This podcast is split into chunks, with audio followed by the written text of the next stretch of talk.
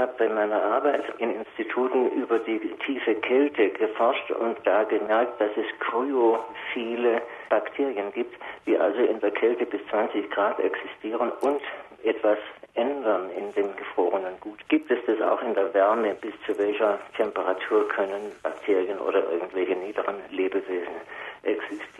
Man hat in den letzten Jahren sehr intensiv geforscht über Bakterien in heißen Quellen, auch den sogenannten Black Smoker, den äh, schwarzen Rauchern und äh, diese sogenannten Thermophilen, also die wärmeliebenden Bakterien, können, soweit ich weiß, bis ungefähr 100, 110, vielleicht 120 Grad existieren. Und diese Bakterien spielen eine ganz große Rolle in einem Stoffwechsel, den nennen wir anaerob, ohne Sauerstoff.